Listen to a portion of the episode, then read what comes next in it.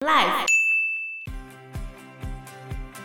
身为一个特教老师，你花最多时间在做的事情是什么？你知道吗？嗯，填一些表格哦。对，答是吗？对了，哦，这对啊就是让这些热情的特教老师认知失调的理由。对，我记得我们学校每次都要特教的访视，嗯，然后他们特教访视都会被调一些很奇怪的地方。 Hello，大家好，我是 Joe。我是方娜，我是 Anna，今天我感冒了，所以我声音应该会比较奇怪一点点，哦，好，对还好啊。有点鼻音，对我自己感觉有点奇怪，哦大概是这样。那最近方娜终于要去读大学了，对，还要去办学贷，没错，我们办理学贷的感觉如何？有没有感觉到宾至如归的感觉呢？没有那那个办学贷的 专员，有点包哎、就是我们刚要缴的资料，他都没有叫我们缴的感觉，对啊，然后我拿那个户口名簿给他，他还要给我收走哎、对傻啊， 嗯眼，他是不会分是吗？我最近看到一个 YouTuber，我要来跟大家推荐一下这个 YouTube 频道，叫做寿司坦丁。寿司坦丁，对，他把康斯坦丁改成寿司不是，他是在讲 social standing。哦，嗯这个 YouTuber 应该本身是一个社会学家， 嗯，他应该是研究人员大神级的人物。他讲了非常多有趣的议题，其中一个议题他在讲基层的公务人员都有病吗？什么意思？心理有问题。不是，他说公家机关如何去侵蚀掉一个人的道德能力。哦，我来举一个例子，就我们回到巴拿现在要请助学贷款这件事情，嗯，台湾的贫穷率你知道是多少吗？一点多吧，贫穷人口一点多的话是，一百个大概不到两个。哦，一点三趴，你相信吗？哦，我们先把这个数字摆着。好，隔壁的南韩平均是十五点三，哇哦，十五点三哦，在隔壁的日本平均是十五点七，然后最有钱的北欧五国，北欧五国知道吧？嗯它的贫富差距是蛮小的，嗯，冰岛四点九，我怎么可能比冰岛还要低呀、挪威七点九，瑞典九点二，哼，芬兰六点七，丹麦六点五，我们一点三。怎么可能？对我啊，们一定莫名的排除掉很多应该是贫穷人口的人。最近我一直在问发娜说，为什么你的学费不能再更减免一点？嗯因为他家就只有他妈妈一个人赚钱嘛，然后他妈妈一个月的收入大概多少？嗯，不多，四万以下，可是他已经不符合中低收的这个标准了。因为他就有房子啊，嗯，问题是那个房子还在缴房贷啊，问题就有房子啊，你的房子价值就超过那个中低收的标准。啊，问题是他生活就在那一条线下面啊，问题你卖掉的话，你生活也许就不会在那条线下面啦。是吗？那你要住哪里你可以租房子啊，啊？对，你在讲风凉话，不是啊？那个中低收的标准就是要这样子啊，你就是没有房产，不然你的房产就是要更低价。而且是动产跟不动产都有规定。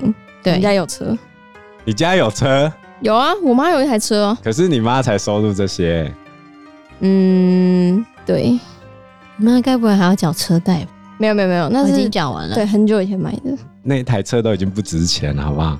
当然那台车 他搞不好都没有五万块了，或许吧这样还有价值哦。我不知道，它就是会算进去啊。但是我觉得主要是不动产的那个动产，其实真的还好。嗯其实你扣掉他缴的那个房贷之后，说不定都已经掉到贫穷线以下了。嗯，我们台湾设定的贫穷线是所得中位数的百分之六十，我们所得中位数是多少啊？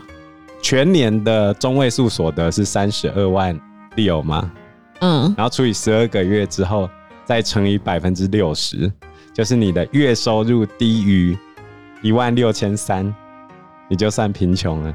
没有人低于啊，现在的月收入哪会低于那个？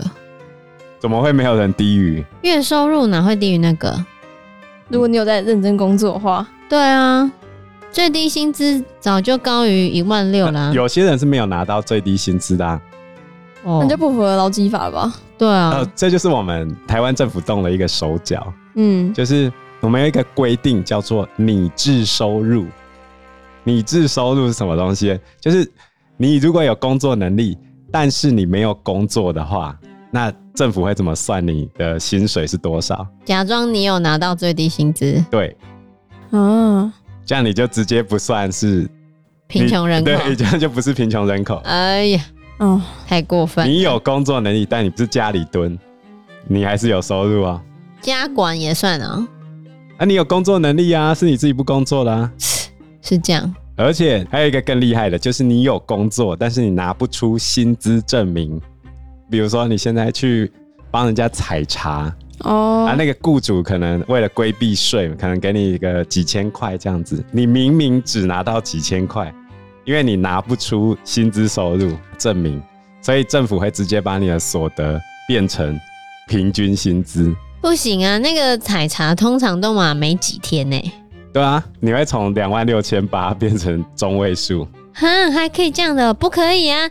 他们采茶通常没几天，虽然一天的薪水是蛮高的，可是你采茶就是在农忙的时候，可能采个几天、十来天这样子，然后就没了欸、后面就没了欸、而且一整年可能就采这一次、欸，对吧、对还有这样算的哦、所以公务人员为什么要这样做？这样他才不用去认定，不用花时间。不是啦， 哦公务人员没有那么坏，公务人哦，员是有病。有什么病？寿斯坦丁这部片里面还提到一个很有趣的案例，就是游民的问题。你知道什么是游民吗？嗯无家可归，对，就在路上游荡。其实，在台北特别多，尤其是西门町。嗯，之前我跟 Anna 带班友、带小朋友去西门町那边逛的时候，都会看到很多游民。躺在路边，嗯，这些游民，我们政府有没有要去处理它？有吧？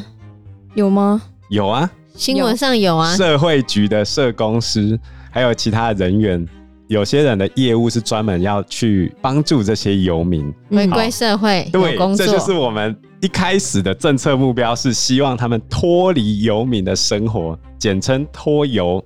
哦脱游有两个指标，第一个是他回归社会，有工作能力嘛；第二个是他愿意接受安置，就是离开这个地方。去找个地方住这样。那负责要去帮助这些游民的社会局人员，他们接受长官的命令是怎样？有一个研究是这样讲，这是其他学者的研究。他说，受访的社会局人员说，他的长官跟他讲：“我不管你用什么方法， 你只要让游民从我管辖的区域消失就对了。短时间消失还是长时间消失啊？我要检查的时候，他人不在就好了。”那很容易啊！你要检查的时候，我带他去吃饭。所以就会变成一种情形，叫做假性拖油。哦，他明明还是游民，嗯你检查的时候他不在，哦，那这个公务人员他会怎么做？如果是你，你会怎么做？我是你的长官，我给你的命令是，他不可以在我检查的时候出现在这边。我不要民众投诉，我们管区有游民。这很难欸呢。那我换另外一个角度，民众 care 这个游民有没有回归社会吗？不 care，不 care 啊民众只 care 一件事情：我住的地方不不要有可，以有游民，嗯会影响我的房价。那就把游民赶到桥下， 没有人住的地方。你 你怎么会有这种心态？你有够坏的！不然怎么办？要按照你的逻辑的话，不就是这样吗？那你身为一个热血有热忱的社工人员，或者没是有，我没有热社血会，，假设你有，你现在是一个哦刚毕连业的，你现在是连晋平，对，嗯一你个愤现在是一个青刚毕业的人，你会怎么处理这件事情？哦，我觉得先暂时在长官要检查之前，带他们去一个别的地方，然后之后再好好地辅导他们。妈，可是钱嘞，钱吗？不是会有补助吗？对就他做会这有些事补情，助，做这些事情的补助，可是你拿这补助款带他们出去玩，也不是说带他们出去玩，可能就是先把自己整理的干干净净之类的。哼，然后你没有就业辅导吗？有啊，理论上他们要去做就业辅导，对啊，就是说他们去做就业辅导。没，他们就不愿意去没你。说那些游民吗？他们如果愿意去学技能，愿意去工作，嗯，他们就不会变游民了，好吗？搞不好他们也是愿意学啊，只是要有是动力。就像我们之前讲茶室女人心的时候，她也是有学那些东西啊，只是她所以到她收是工游民吗？茶是女人，哦哪一对个哦是游他们不民？是游哦民，游民有很多种成因，有些人是他心灰意冷了，哦有些是没有工作能力而不一而足了，有很多不同的想法啊、嗯，总而言之，他变成游民了嘛。哦，那身为一个公务人员呢、你手上会有一些权利，比如说，哦，这个游民想要用电脑，我可以让你免费使用公家机关的电脑啊，图书馆的电脑啊。那你想要吃点零食，我有五百块零用钱，你拿去。嗯，所以在寿司坦厅局的那一篇研究里面，游民后来都叫那个社会局人员叫他老大，知道为什么吗？她给她钱，是这样吗？对，还有各种好处。你们只要哦听我的，在要检查的那个时间消失。这样很像半贿赂吧？对啊。而所以且这样，你好像挪用公款去做一些不应该做的事情的感哪里觉。不应该做？因为他们没有真的拖油啊。所以就是假性拖油啊。对啊，好，那为什么会演变出这个情况？如果我秉持了我的良知办事的话，我应该要协助这个人永远离开游民的生活。嗯，可是这个事情很难做到吧？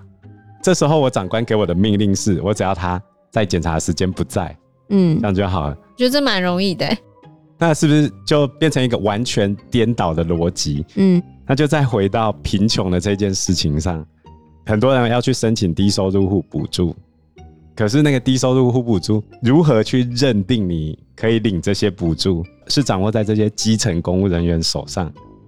所以，另外一篇研究的作者就讲说，其中一个公务人员他在受访的时候讲，那个要来申请中低收入补助的人，只要一进门，我就知道他会不会过了。你知道为什么吗？看他的样子吗？看他的态度。哦，我有看长得顺不顺眼，所以终归来说，巴拿接下来会有很多跟公务人员接触的机会嘛，比如说校工啊，学校里面的职员这样，你会发现有些人非常冷淡，异常冷淡，嗯，感觉你欠他。有些人甚至连办都不想办。你今天要去办某件事情，他就跟你讲：“哎、这个没签好啊，回去啊，下一次再来。”对啊，为什么会这样？因为很多公务人员长期在执行完全相互矛盾的命令，哦，最后导致他心理生病了。认知失调，对，越是认真工作的公务人员，他的认知失调就越严重。好，我现在要回到巴拿要去读的这一个系。特教系嗯对今年新北市聘不到特教老师，为什么？代理的吧？代理的哦，大逃亡，甚至有正式的辞职。老师太难当了，是这样吗？这件事情要从寿司坦丁的这部影片来推敲，我很推荐大家去看一看它整个脉络，觉得非常精彩。重点就是，身为一个特教老师，你花最多时间在做的事情是什么？你知道吗？嗯，填一些表格哦、对，答是吗？对了，哦，这就是让这些热情的特教老师认知失调的理由。对，我记得我们学校每次都要特教的访视，嗯，然后他们特教访视都会被调一些很奇怪的地方，各式各样的访视。然后他们每次做什么东西都要留那些表格。你今天有没有开什么会？你要留那些表格。你今天跟老师们谈什么？你开了会议，各种表格全部都要留下来。你的会议记录在哪里啊？什么什么什么什么？你做了什么事情？哪个时间你有没有做哪个事情啊？IEP 会议啊？哦，嗯、 所以就是一直在填表格，我今天讲一个很单纯的事情，你希望一个特教老师多花时间在照顾特教生，还是叫他去填表格？问题是，今天特教老师已经演变成很大多数的时间在填这些表格了。嗯，那新北市政府之所以找不到老师去上课，就是这个理由了。哦，对啊，他们上课之余还要每个学生都要鉴定，然后什么几年级一开始送的时候就要鉴定，然后那个鉴定中间真的填很多东西耶。都是特教老师要填的，没有，就是嗯，特教老师要把那些表格准备给他们班导师嗯，跟家长，然后特教老师那边也要跟他晤谈，然后也要稍微填一份，然后做出他的评论这样子。哦，然后那是一个特教孩子就要填一份，这样子一组。那他们平均一间学校，你可能每一个班有四个特教孩子的话，那我们学校有二十七个班，乘一乘就要将近有一百个吗？ 哦哦，好可怕，好多、哦，有那么多哦、没有啊，没有到那么多啦。但是假设有到那么多的话，你不觉得这数字还蛮可怕的吗？那特教老师们有几个呢？两三个，对啊，那两三个人要填将近一百个，对，一个人就要填二三十个，对。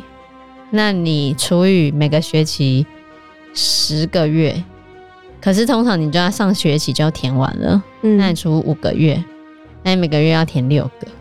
就是一直在填，而且他填蛮久的啦。其实我上次帮我们班申请鉴定的时候，那个老师就跟我说：“哎、你很早交哎、他就说：“呃，通常别的班导师有些他给他可能一两个月之后他才会拿回来。”我 就哦，哦， 这么久，对啊，所以新北市政府提出来的解决方案是什么？什么他说他要开一个线上填表公单，费 生特教公费生专班，什么意思？就是让你现在开始念特教系嘛，嗯，就变公费生，你一出来就可以直接变正式的特教老师。就你一定有工作，哦，嗯。但我这样不是等于我要被绑在一个地方吗？就是公费的话，对，他要跟你签约，你知一道定是最屎最烂的。聪明。就像以前到后面很多公费生，他们都会先分发到偏乡，而且我必须讲哦，能够念完特教系的人，基本上都对特教生是稍微有点热情的。嗯，于是呢，我们就回到寿斯坦丁的《公务员有病》这部影片。他说，最后呢，公务人员在不断的认知失调之中，会变成三种类型。第一种就是他关闭自己某些的感知，哦，就是变得非常冷漠，已经麻木了，了吧？呃异常冷漠。嗯，然后他告诉自己这样是对的，不然他会越来越伤心。因为你觉得再怎么努力都没有办法改变这现况，你对现况感到不满，但是就觉得很无力。算了，那那干脆关闭自己的情感，不要去接触到，都不会受伤害。嗯，第二种就是执行者，法律怎么规定我就怎么做，你不要跟我 argue 其他的事情，法律就只有写到这样。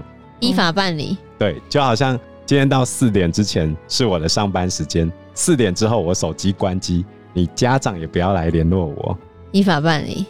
哦，这是第二种类型。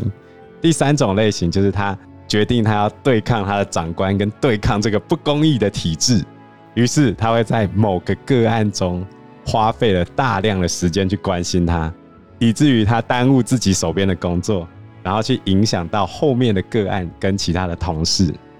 就你吗？而我没有耽误到其他 人，我只是花了更大量的时间来追上大家的进度而已。总是有耽误到某些东西嗯喽。时间就这样嘛，你花这么多时间在这个部分，总是会影响到你另外一个时间的分配啊。对，等一下有感觉到前途多舛了吗？有，其实心理师也有类似的问题啊，就是公社的心理师，或者是学校心理师之类的，对，嗯，就是你会面临的问题就是你要去帮助这个孩子，可是学校就只给你一次到两次，嗯，嗯，一对啊，个你一学个期。孩子一个学期谈一次，你觉得是有用哦？因为我们有一个朋友是某国力顶大的心理 师，然嗯，后我们就在跟他聊这个大学生的心理问题啊。嗯然哦，后他就说，他们收的最多个案是因为什么原因，你知道吗？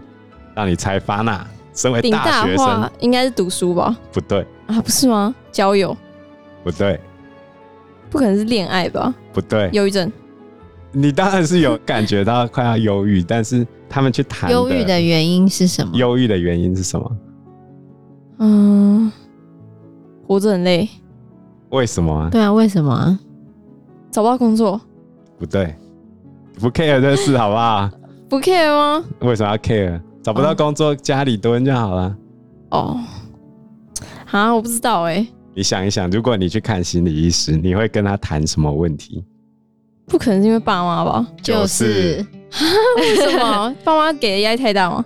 就是跟你一样啊，哦，真的、哦，对啊，大家都一样各啊，种家庭问题喽。所以我觉得你越爱的人，才能够伤你越深啊。一定是。 我竟然没有想到，因为你不 想想，对，我不想想，害怕对，没错，害怕想起来，对，很讨厌去想这件事情。 嗯我觉得这种问题就最难解啊，对啊，然后智商的机会又这么少，所以你身为一个公务人员，你能够采取的态度，你要么就是变成连静平，不是啊，你要么就变成童宝驹，但嗯是你要跟连静平一样，这样这么热血，你到最后也是会发现啊，我可怜没。对，对因为时间关系，我们这一集节目就到这边喽。嗯有任何的建议都可以在留言区告诉我们，或者是直接在 Facebook 或者嗯是 IG 留私讯言我们，我嗯们都会回应你哦。喜欢我们节目的话，欢迎按赞、订阅、加分享。如果喜欢我们今天的内容的话，也欢迎赞助我们一杯咖啡的钱，让我们可以走得更长更久。谢谢谢大大家谢谢大家，拜拜。拜拜。拜拜。